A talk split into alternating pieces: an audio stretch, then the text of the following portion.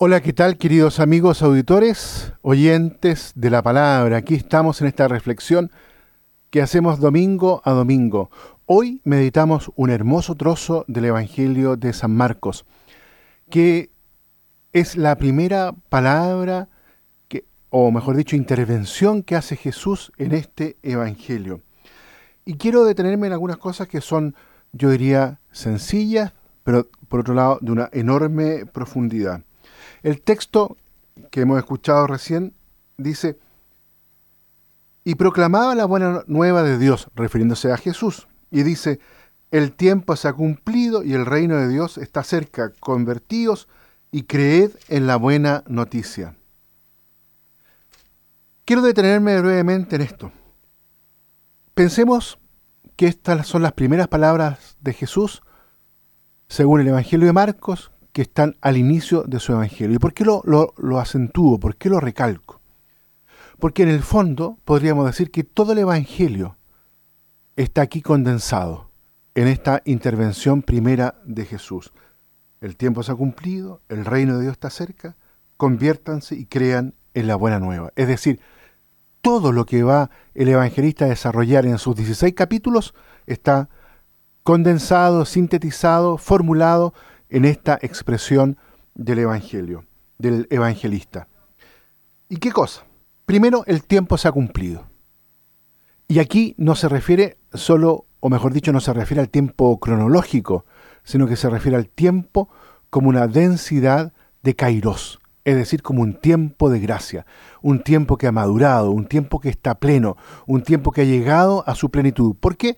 Por la presencia del Verbo encarnado, por la presencia de Jesucristo que le da sentido y le da contenido a este tiempo especial. Es la, el tiempo de Dios, es decir, la eternidad que entra en el tiempo humano, llenándola de sentido y invitándola desde dentro a madurar. ¿Y madurar en qué, en qué, hacia qué línea? ¿Madurar en qué sentido? Primero, se dice, el reino de Dios está cerca y es el reino de Dios está cerca, se refiere, es la persona de Jesús. Es Dios que se nos regala en Jesucristo. Es Dios que se hace presente en este tiempo en la persona de Jesús. ¿De qué modo? Con esta expresión, el reino de Dios. Es decir, el reinado de Dios está ahí donde los corazones acogen a la persona de Jesús, donde las personas, donde el pueblo, donde la familia, los jóvenes, abren el corazón para dejarse interpelar por este Señor Jesús. ¿Y qué trae como consecuencia? Ese encuentro personal, esa apertura del corazón, la conversión. Y la conversión acá, expresada en la palabra que, que pone el evangelista Marcos, es metanoia. Es decir, no es simplemente yo me portaba mal, ahora me porto bien, sino que se, se, trata completamente de un cambio de mentalidad, una nueva mirada frente al mundo, una nueva mirada frente a la totalidad. Metanoia, conversión, significa, en el fondo, es la mirada nueva que el Señor nos regala. Cuando tú te encuentras con el Señor, en tu corazón adquieres una mirada nueva frente a la realidad, frente a ti mismo, incluso frente a Dios, porque lo miras ahora de hijo a padre. Y eso es conversión.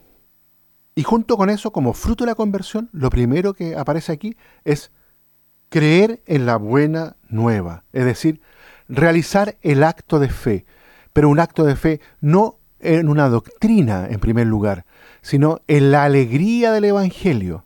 De eso se trata, en que tú pongas toda tu confianza, todo tu abandono en la alegría del Evangelio, que es el mismo Jesucristo, palabra de Dios hecha carne y regalada al mundo para darle sentido y significancia a este mundo, a este tiempo, a nuestra iglesia, a cada uno de nosotros. Que Dios los bendiga a todos y a cada uno.